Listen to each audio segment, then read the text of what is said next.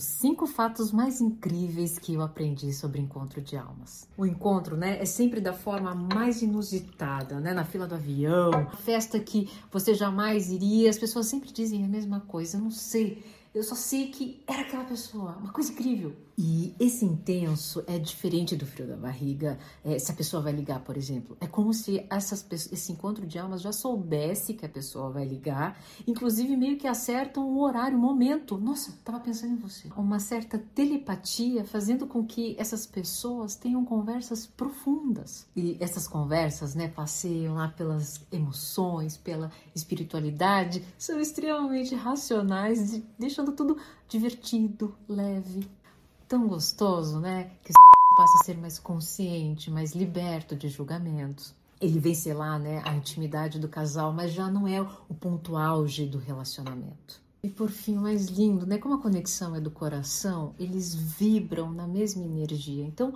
quando um não está bem, acaba se recolhendo para não machucar o outro. E se você ficou até aqui pensando assim, ah, meu Deus, que bobinho, isso não existe.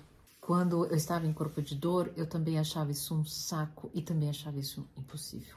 Mas eu estaria aqui na torcida, né, para você silenciar o seu corpo de dor e encontrar a sua alma. E quem sabe eu posso te ajudar?